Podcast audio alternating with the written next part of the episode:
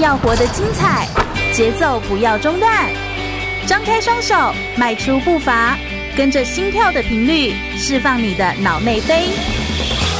我是全玉，每周日下午一点，空中全运会，运动零极限。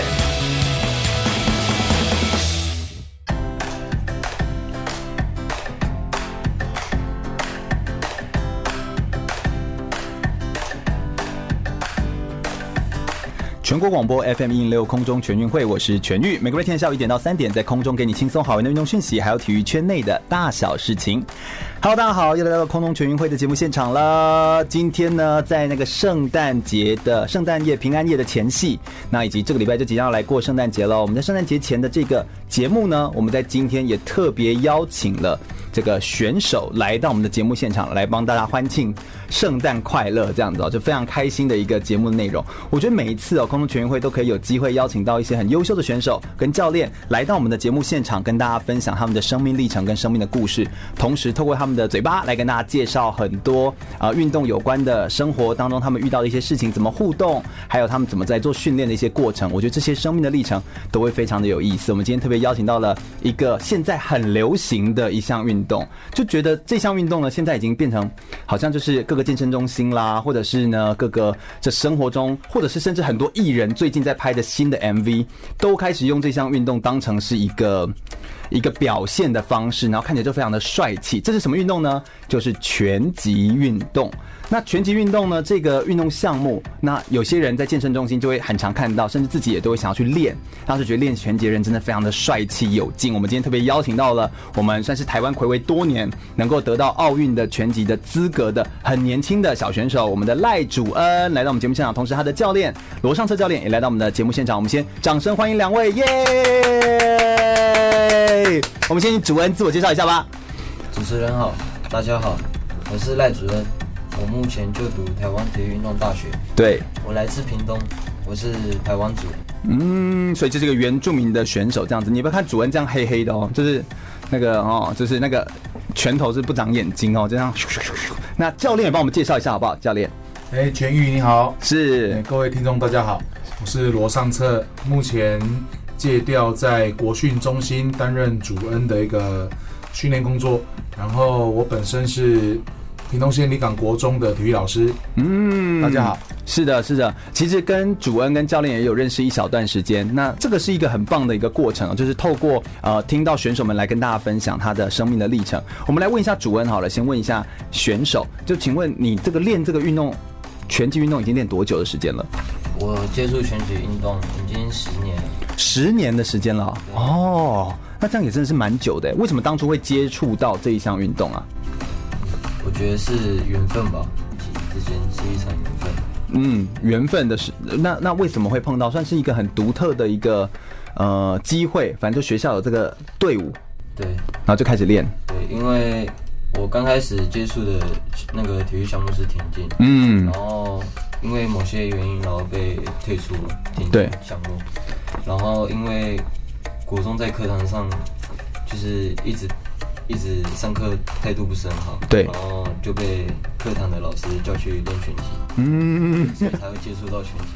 哎，怎么好像有一种就是哎，原本没有预期当中，但却但却走了这条路的那种感觉，对不对？对，这其实有时候很多的发现，很多的选手小选手他们会来练到这项运动，其实都会有一点误打误撞，但是却又做得很好，这种感觉。教练是不是也是过去当过选手，对不对？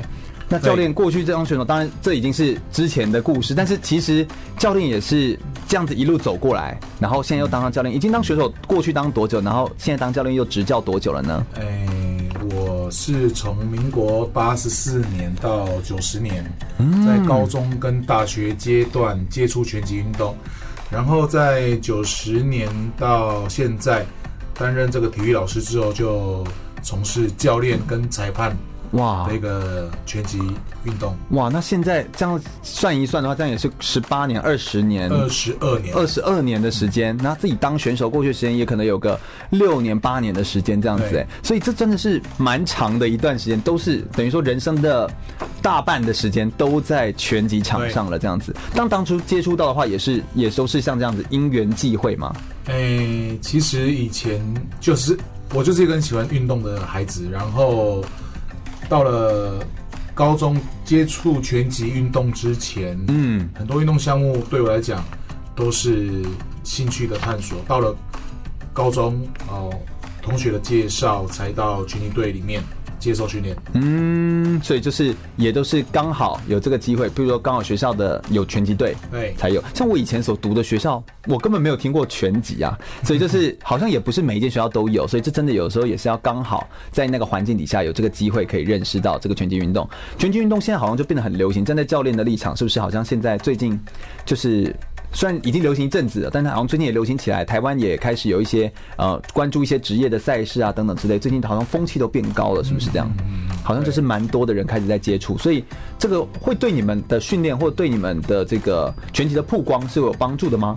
有有有帮助。嗯，其实职业运职业运动它是一个产业。对。那如果说借由产业来推广运动，然后从基层到社会运动都会有一定的程度的帮助。嗯，真的是非常的好。我们今天其实呢，就会花一些的时间来跟大家介绍一下这个拳击运动，同时我们会包含它拳击运动的训练，还有针对教练或者是主恩呢，他们认为这一项运动对于他来说有哪些很珍贵的故事，他当时为什么会这样来做选择，甚至说遇到一些困难或挫折的时候，他又如何来面对的这段过程，我们都会在我们的节目当中来跟大家分享。我们先听首歌曲，稍微休息一下，等一下再回来哦。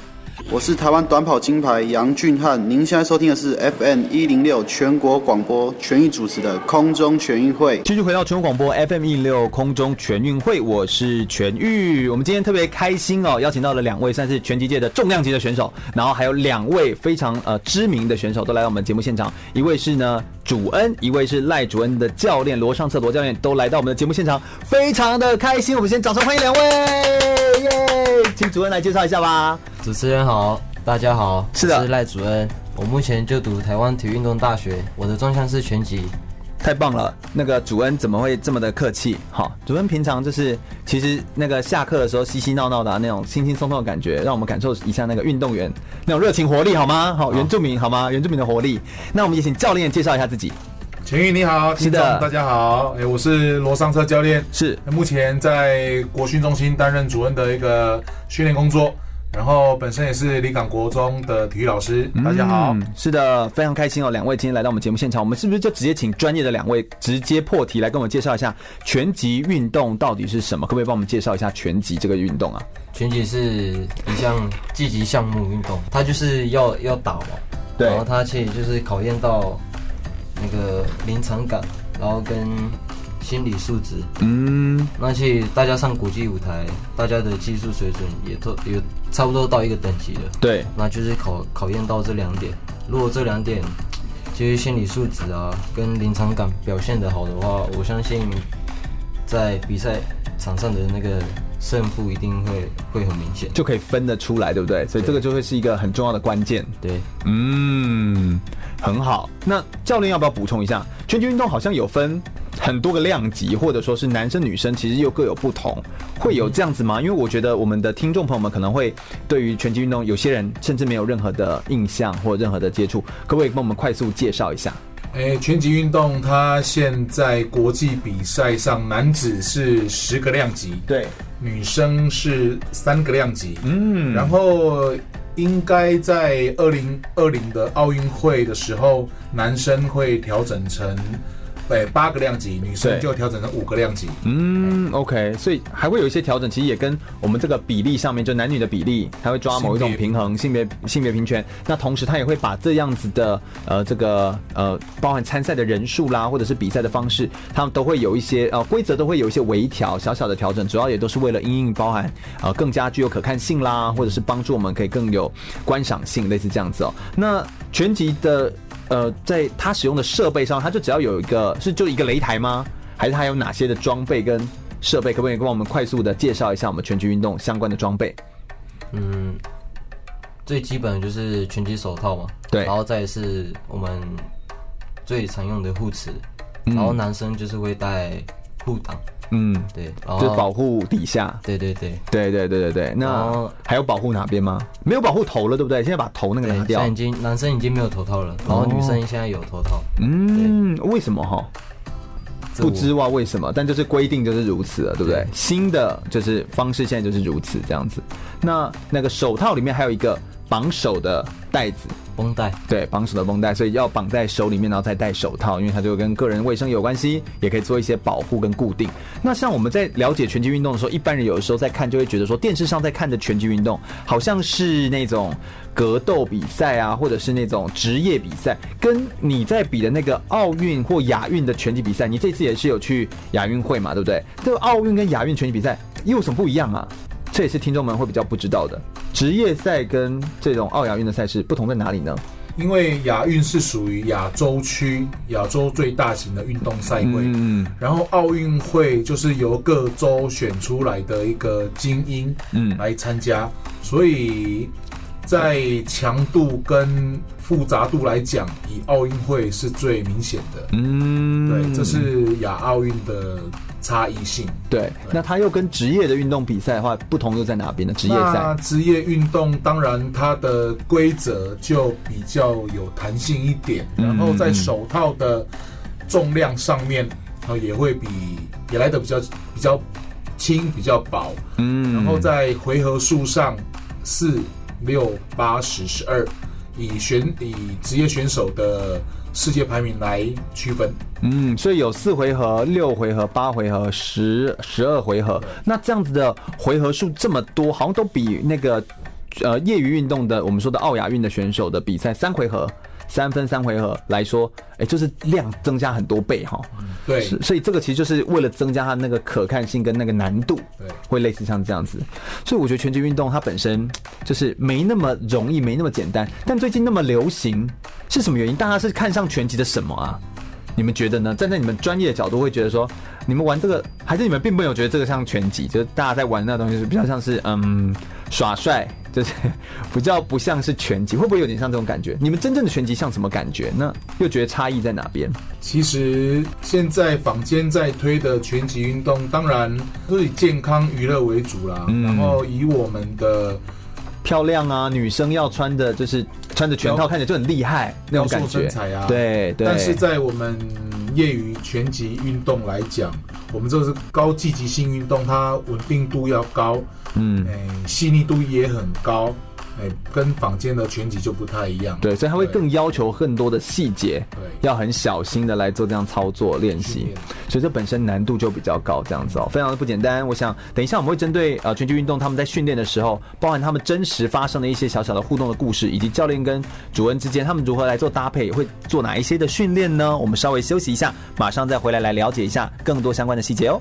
我是举重世界金牌郭信存，您现在收听的是 FM 一零六全国广播全域主持的空中全运会。来请教一下那个主恩哦，那请问哦，你们在做拳击的训练的时候，有没有一些你们彼此之间互动的一些小故事，或是你们彼此之间都怎么互动啊？我们彼此之间的互动都是在训练上面的状况，然后其实很常见，嗯，比如说在嗯、呃、打沙袋啊，或是在对打，或者是。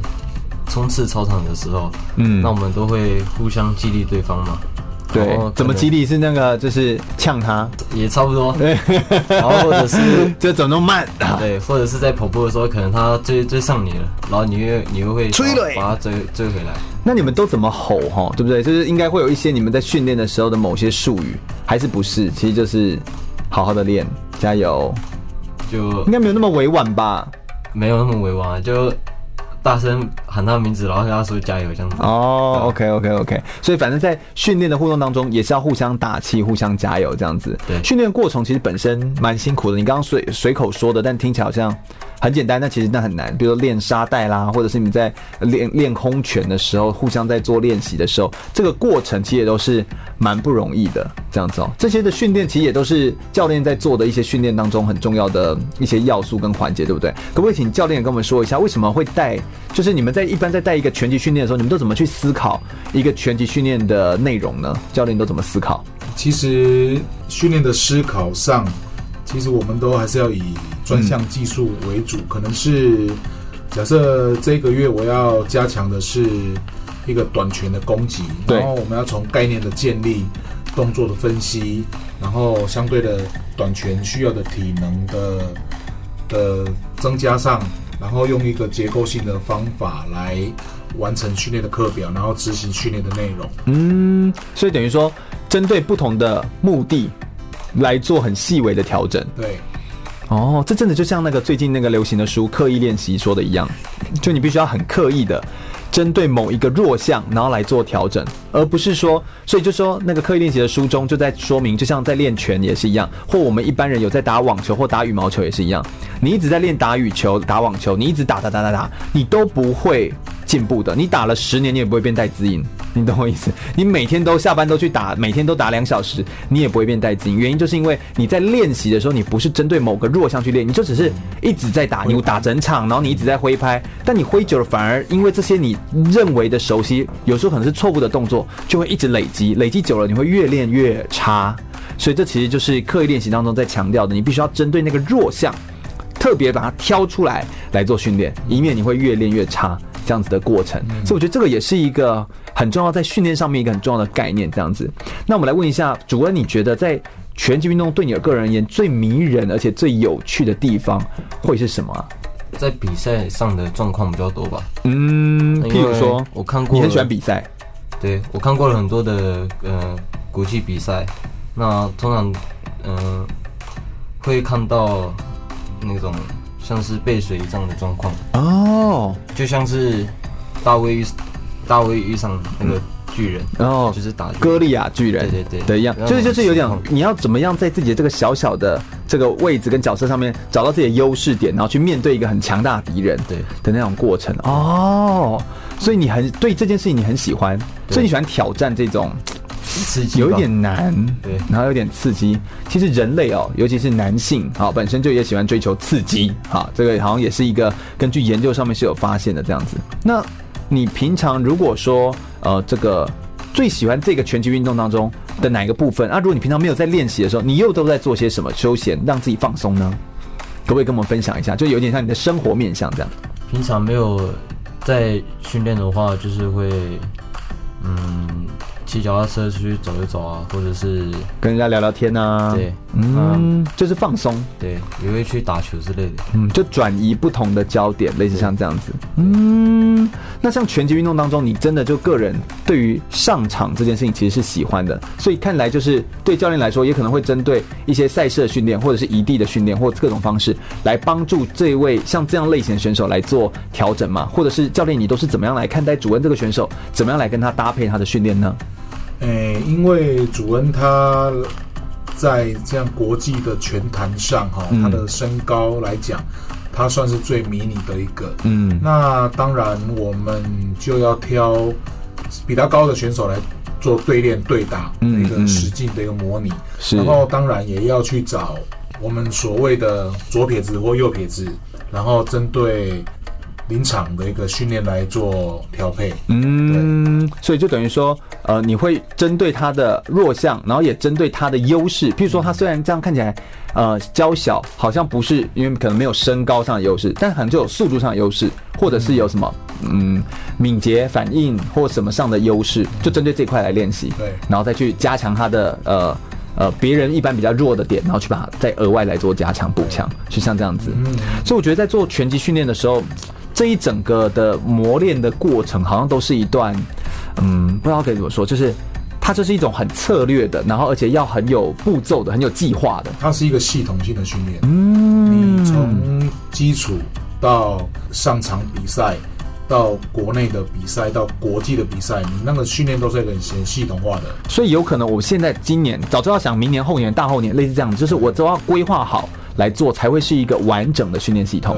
嗯，哎、欸，所以这真的跟我们一般听众所想象的东西不一样。我们有时候光是规划自己的下一个晚餐就已经觉得有点难了，对不对？你还要规划到你知道明年、后年、大后年。但我觉得运动员有时候比我们来的更有规划性，因为他们都会先去思考他们的，譬如说他们的脑袋就要随着奥运每四年一次，今年奥运比完就要想四年后了，所以那种已经有这种。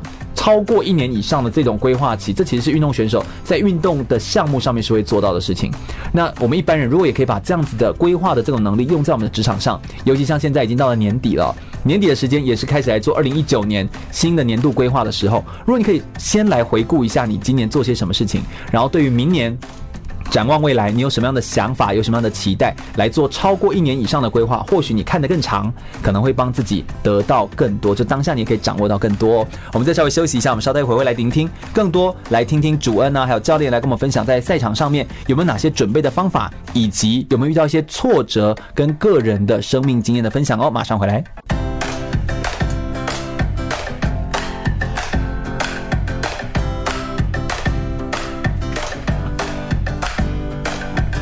继续回到全国广播 FM 一零六空中全运会的节目现场，我是全玉，每周日的下午一点到三点，在空中给你轻松好玩运动讯息，还有体育圈内的大小事情。好，大家好，来到空中全运会的节目现场，我们今天特别邀请到两位，这位两位呢，一位是教练，一位是选手，都是拳击的专业啊，最近非常的流行啊，就是拳击运动。邀请到两位呢，来到我们节目现场来跟大家分享拳击运动相关的专业的知识，还有拳击训练当中发生一些事情。我们邀请到的是赖主恩跟罗尚策罗。教教练，欢迎两位，非常开心。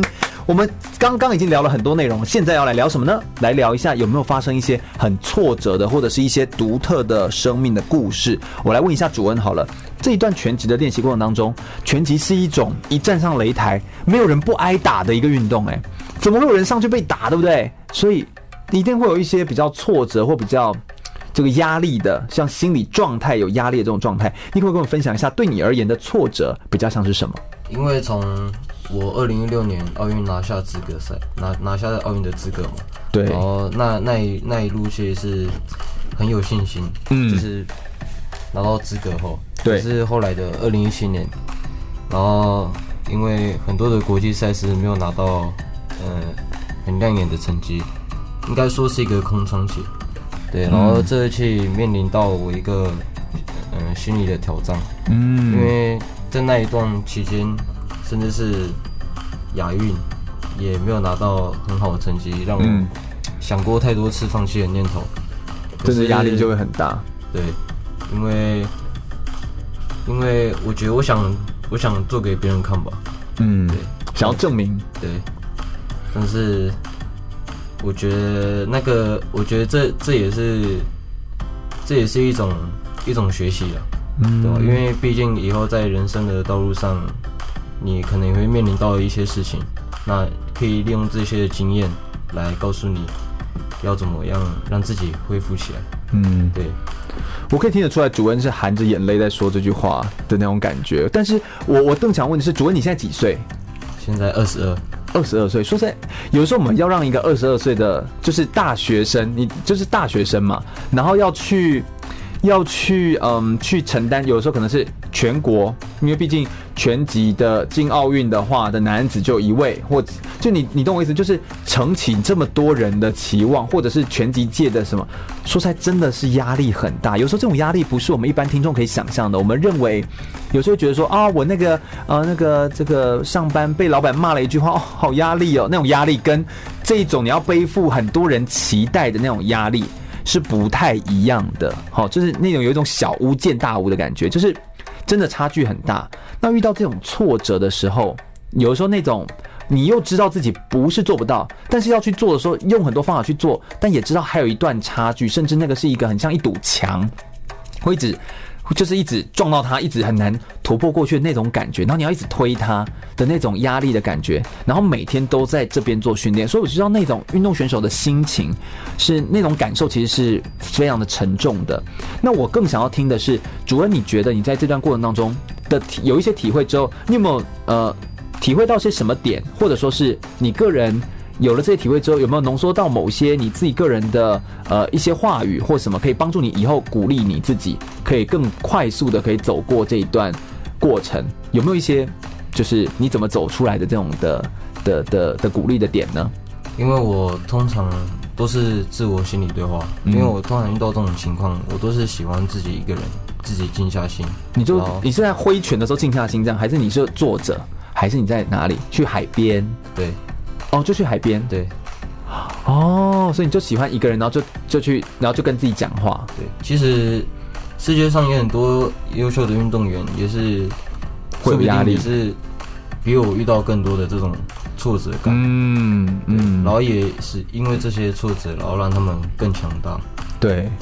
就是好像也有伯恩·崔西，也是一个知名的管理学老师，他就在说一个人能够面对的挫折或者是阻碍有多大，就决定他的成就会有多大。所以这其实是一个相对的概念，能不能够去面对这些恐惧，克服这些困难，这件事情非常不容易。我觉得站在旁边陪伴他很久的教练罗教练应该也会非常的有感觉。罗教练在看主恩这样子训练的过程当中，呃，看到主恩的挫折，或者说是你自己个人也会觉得说可以怎么样的调整，遇到的那些压力会是什么？可不可以跟我们分享一下很真实的这些故事？诶，在二零一六年的七月，我进到国训中心帮忙训练主恩，到现在，嗯，其实，在二零一六年底到整个二零一七年，其实主恩因为奥运的光环，嗯，背负了很多压力，他才二十出头，对，二十岁，然后在二零一八年，就今年年初的时候，我们遇到了一位心理师。哦，叫子峰，中心的心理师，嗯，我跟他聊很久，嗯，然后透过他来协助主恩做这个心理重建的一个工作，对，哎，到二零一八年就亚运会前，我们重新燃起了他的一个信心，嗯，因为他从那个，我们就请主恩，我跟心理师就说，请主恩抛开他是一个奥运选手的一个光环面，然后重新来过，砍掉重练。所以他亚运会打得非常好，嗯，我用我的生命保证他打得很很棒，嗯，对。然后在，哎，比完赛，当然过程不是我们我们不是很满意，嗯，反而主任他安慰我，只是我觉得他成很成熟的地方，就心理上面更往上走到一层那种感觉，对不对？对，嗯，所以这个说起来，这种压力有的时候。不为外人道，就是你很难说得清楚，因为在不是这个领域里面的人当中，要去描述这种心理的状态，然后甚至说让你可以同理到这种情境上的感受，一般人是没办法想象的。所以有的时候我们也不期待说别人可以完全的理解，但至少就是也可以尊重，对不对？也可以知道说，其实，在运动选手他就会遇到这些困难，会遇到这些挫折跟压力，他是这样子走过来的，然后他是他是这样子一步一步的建构起来的。我相信有的时候。不管再怎么做，心的强大才是真正真的强大，不是那个技巧或技术，而是你可不可以把心里面的这个强大的内心建立起来。有时候在呃，像现在圣诞节前夕啊，我们有时候听到这些的小小的故事，更可去想说，这一整年我们可能也遇到一些挫折，遇到一些压力，遇到一些困难的事情。但是不管怎么样，运动员的故事，他们他们就是一个。我觉得运动员就是这个世界上最会承受风险、最会承受挑战跟最会承受困难的人了。那他们能够这样子承受的过来，有这些方法来做，我相信你们也一定都可以做得到哦。我是二零一八韩国平昌冬季奥运台湾代表选手连德安。你现在收听的是 FM 一零六全国广播，由全运主持的空中全运会。空中全运会呢，今天其实是走一种非常的感性的路线啊。我们要来听一下那个主恩来跟我们分享一下，在拳击运动场上哦，这种站上擂台，其实我个人非常喜欢拳击运动，用拳击来比喻很多种的故事，非常的有感觉。站上擂台，没有人不挨拳头，每一个人都是要吃拳头，你才有机会可以获胜。在你一定会被挨打的过程当中，怎么样让自己在挨打过程当中仍然会觉得哦，我要把这个苦。吞下去，我要把这个这件事情吃下去。你脑中会不会蹦出一些名言或激励你的话，在你遇到困难跟挫折的时候，可以帮助你重新再站起来呢？你会想到些什么话？在遇到挫折的时候，对，我通常都是因为我我的信仰是基督教嘛，对对，然后嗯，可能会利用一些圣经上的话，或者是透过诗歌。嗯，对，所以你会唱歌？你现在要来一段吗？对，他其实很想要。那就是你会有一些话，对不对？就是会一些帮助你、鼓励你的话，像是什么？忘记背后，努力面前，向着标杆直跑。就是这句话为什么对你而言那么有力量？因为他提醒我，不管你过去是多么好，跟多么不好，那都要忘掉，都要忘掉它。所以他的忘记背后，不是说忘记背后不好的哦，也不是忘记背后好的哦，是两个都要忘掉。对。然后就是每每一次每一次的好跟不好，重新重新再就是让自己归零，嗯，然后让自己就是越来越越来越超，呃，一次比一次更好这样。对，所以就是要有机会让自己可以重新来过，但是这个心态很难呢。你要怎么重新来过？因为那个压力跟那个苦，你都在啊。你这你要怎么重来？你都怎么告诉自己？慢慢释怀吧。慢慢释怀，那你有你有你有办法慢慢的释怀？就你个人觉得是比较走慢慢的，时间会冲淡一切。对，的那种感觉。这样，不过遇到挫折的时候，有一些鼓励自己的方式其实很好。之前主恩在跟我聊天的时候，之前了哈，他也会说，就是不是要去自己去计算那个日子，而是要让每个日子都值得被计算。这件事情其实也很关键，它其实有点像是，嗯、呃，我们不是自己要去。计划，或者是去数说，哎呦，我现在有多苦哦，我还要苦好多天哦。你看这个今年这样过完，还有明年三百六十五天哦，这样就是在那边数，然后那边数馒头倒数，这样不是，不要去算这个东西，而是要精彩的活在什么？活在每一天。就是像那个时钟的故事啊，你如果一直想说，天哪，如果人生这辈子要活好久的时间，然后等于几分等于几秒啊，天哪，他觉得人生走到头来就觉得很辛苦。但如果不要想那么多，你就把每一分每一秒的当下就过好。其实它反而会变得简单，有的时候就把这种复杂的东西想简单一点，其实也是一种鼓励的一种方式。那教练身为就是很贴身，就是帮主任做这样的培训的教练的罗教练，可不可以请罗教练跟我们分享一下，有没有一些你会鼓励主任的方式，或你自己个人就是觉得很很激励的一些话语，跟我们也分享一下？其实拳击运动最迷人的地方，就是所有的运动项目中，只有拳击运动，它流了血还要往前走。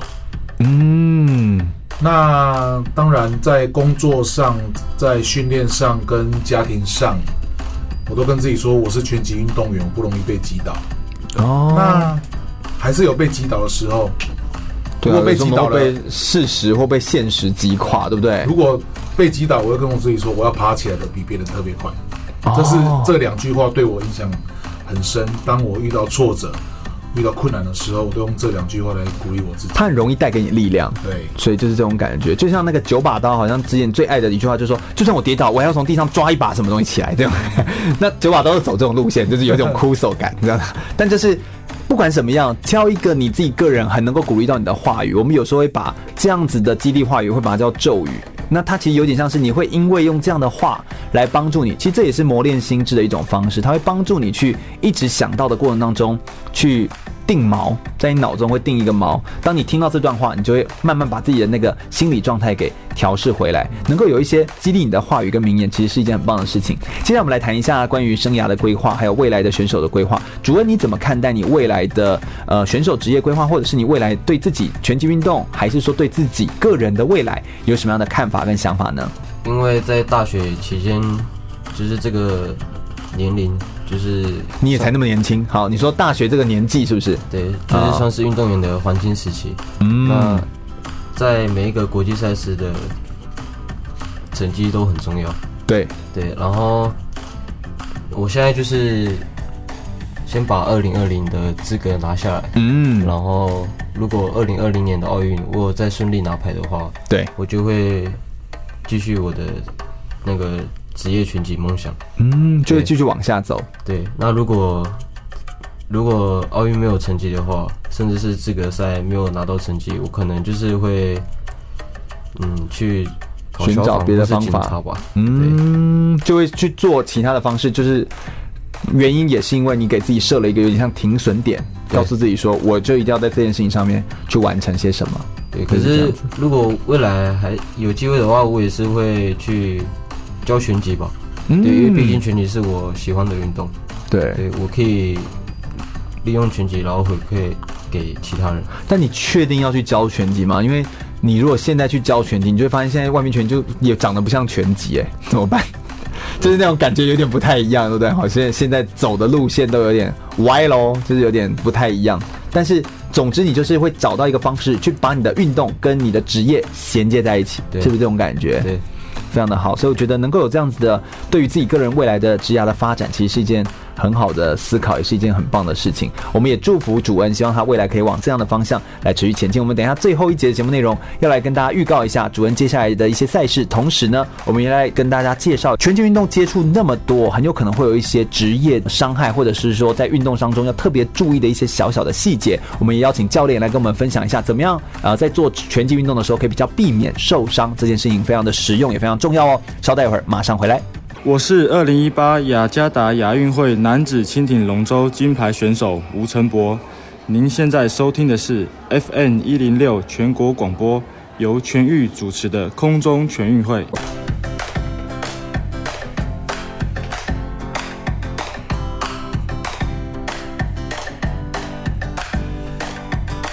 空中全运会，我们接下来要邀请到的是罗尚策罗教练来跟我们分享一下，在拳击运动当中呢，我们很常在现在很流行的拳击运动里面哦，看到大家就是玩得很开心，成年组啦、青少年组都玩得很开心，但是在赛事或者是呃准备上面哦，拳击运动会不会很容易受伤呢？受伤的地方又是在哪里呢？要怎么避免呢？我们请专业的罗教练来跟我们介绍一下拳击运动要怎么预防这些呃受伤或者是一些运动伤害呢？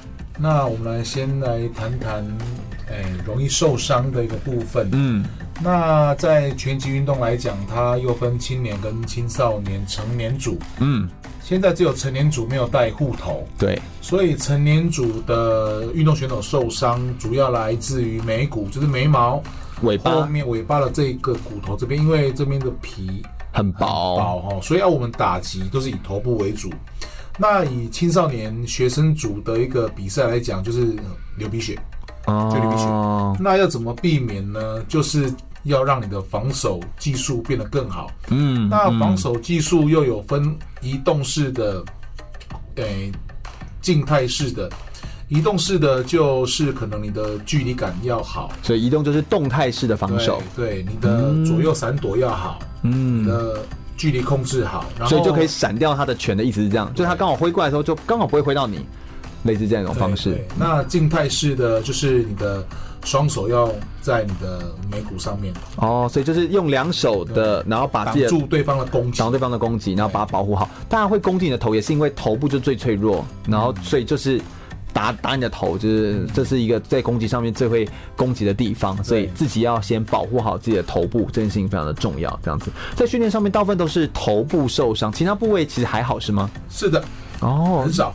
那其实拳击运动说起来，反而算是一个安全的运动，哎，对不对？相对于譬如说有时候某些运动，哦、呃，像跆拳道，我觉得它也真的很容易受伤啊，脚，因为它那样的踢法也真的很容易折到、扭到。关关掉，各式各样的状态都会有。其实，在这个美国运动医学的研究来讲，嗯，嗯，拳击运动它不是受伤率最高、最严重的运动，最高、最严重的运动是美式足球，对，美式足球，然后甚至篮球。跆拳道、脚力柔道的受伤严重率都还比拳击来得高，对，甚至羽球好也非常的高。所以有的时候我们以为以为拳击看起来，哎呦好暴力哦，哎呦一直流血，没有哦，跟你说它其实相对来说它的保护，就是因为它会看到流血的感觉，所以它的那个相对的保护性其实是来得更高的，所以它的完整度其实来得更高。这样子，我们刚刚在休息的时候有稍微小聊了一下哦。